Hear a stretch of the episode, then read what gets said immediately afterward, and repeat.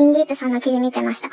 イスラエルでも国家レベルで廃止処置が色々と出てて、アメリカ、ヨーロッパ同様にパニックでお買い上げが起きとるそうです。で、この状況を見てると、旧約聖書のアモス書、これはキリスト教では予言書に分類されているそうなんですが、このアモス書の描写にあった聖書的な雰囲気を感じるって言うてはります。はい。で、旧約聖書のアモス書4章の9から12節をそのまま読んでみる。私はお前たちを黒ぼ、黒ぼ病と赤サビ病で打ち、お前たちの園と葡萄畑を枯れさせた。また、イチジクとオリーブの木は稲子が食い荒らした。しかしお前たちは私に帰らなかったと主は言われる。かつてエジプトを襲った疫病を私はお前たちに送り、お前たちの襟抜きの兵士と誇りとする軍馬と剣で殺した。私は陣営に悪臭を立ち上がらせ鼻をつかせた。しかしお前たちは私に帰らなかったと主は言われる。かつて神がソドムとゴゴモラを覆したように、私はお前たちを覆した。お前たちは炎の中から取り出された燃え差しのようになった。しかし、お前たちは私に帰らなかった。と主は言われる。それゆえ、イスラエルよ。私はお前にこのようにする。私がこのことを行うゆえに、イスラエルよ。お前は自分の神と出会う備えをせよ。はい。この聖書の描写から、まあ、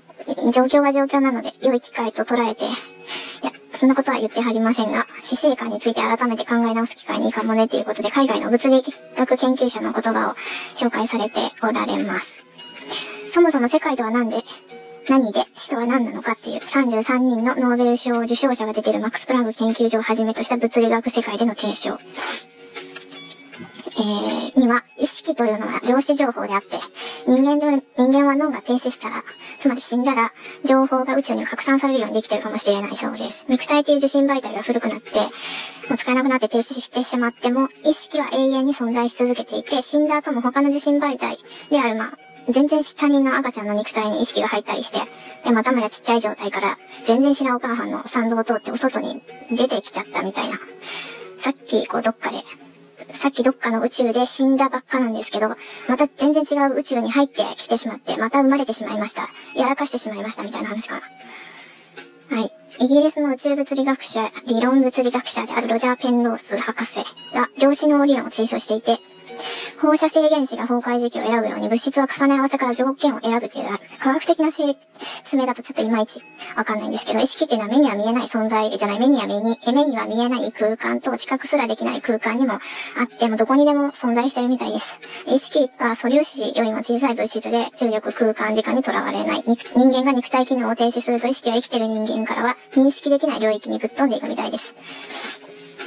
ね、自分から今見えてる物理的な世界というのは自分という意識を物質化させたもので、だから直で認識できた、できてない情報が今かなり多いんだろうなっていう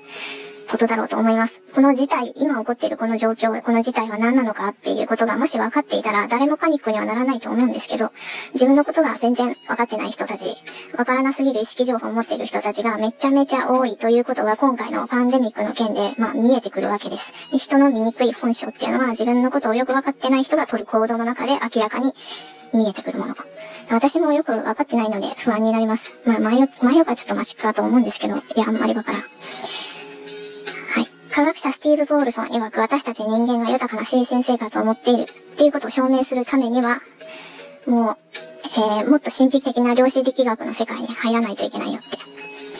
て。で量子の理論を提唱した、えー、理論物理学者のペンローズ、アメリカの、それとアメリカのえっ、ー、と、麻酔科スチューアート・ハメロス氏によりますと、意識っていうのは量子レベルで保存された情報のことである。そして、タンパク質別の微小化に量子情報として原子以下のレベルで保存された情報を選ぶことを発見したって書いてますが、うん、あまりこれ以上説明できないので、これはこのまま置いときます。はい。自分たちの意識がここにあるから、自分たちから離れ、放たれる量子情報、反映される量子情報として物理的な宇宙が存在できているんだっていう、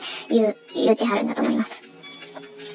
インディープさんが最近知ったことがあって、私はインディープさんの記事で今知ったんですけど、に、えっ、ー、と、人間には死んでから機能し始める遺伝子があるっていうことが分かったみたい。死んだ後に数時間後、数日後にもずっと、えー、機能し続ける、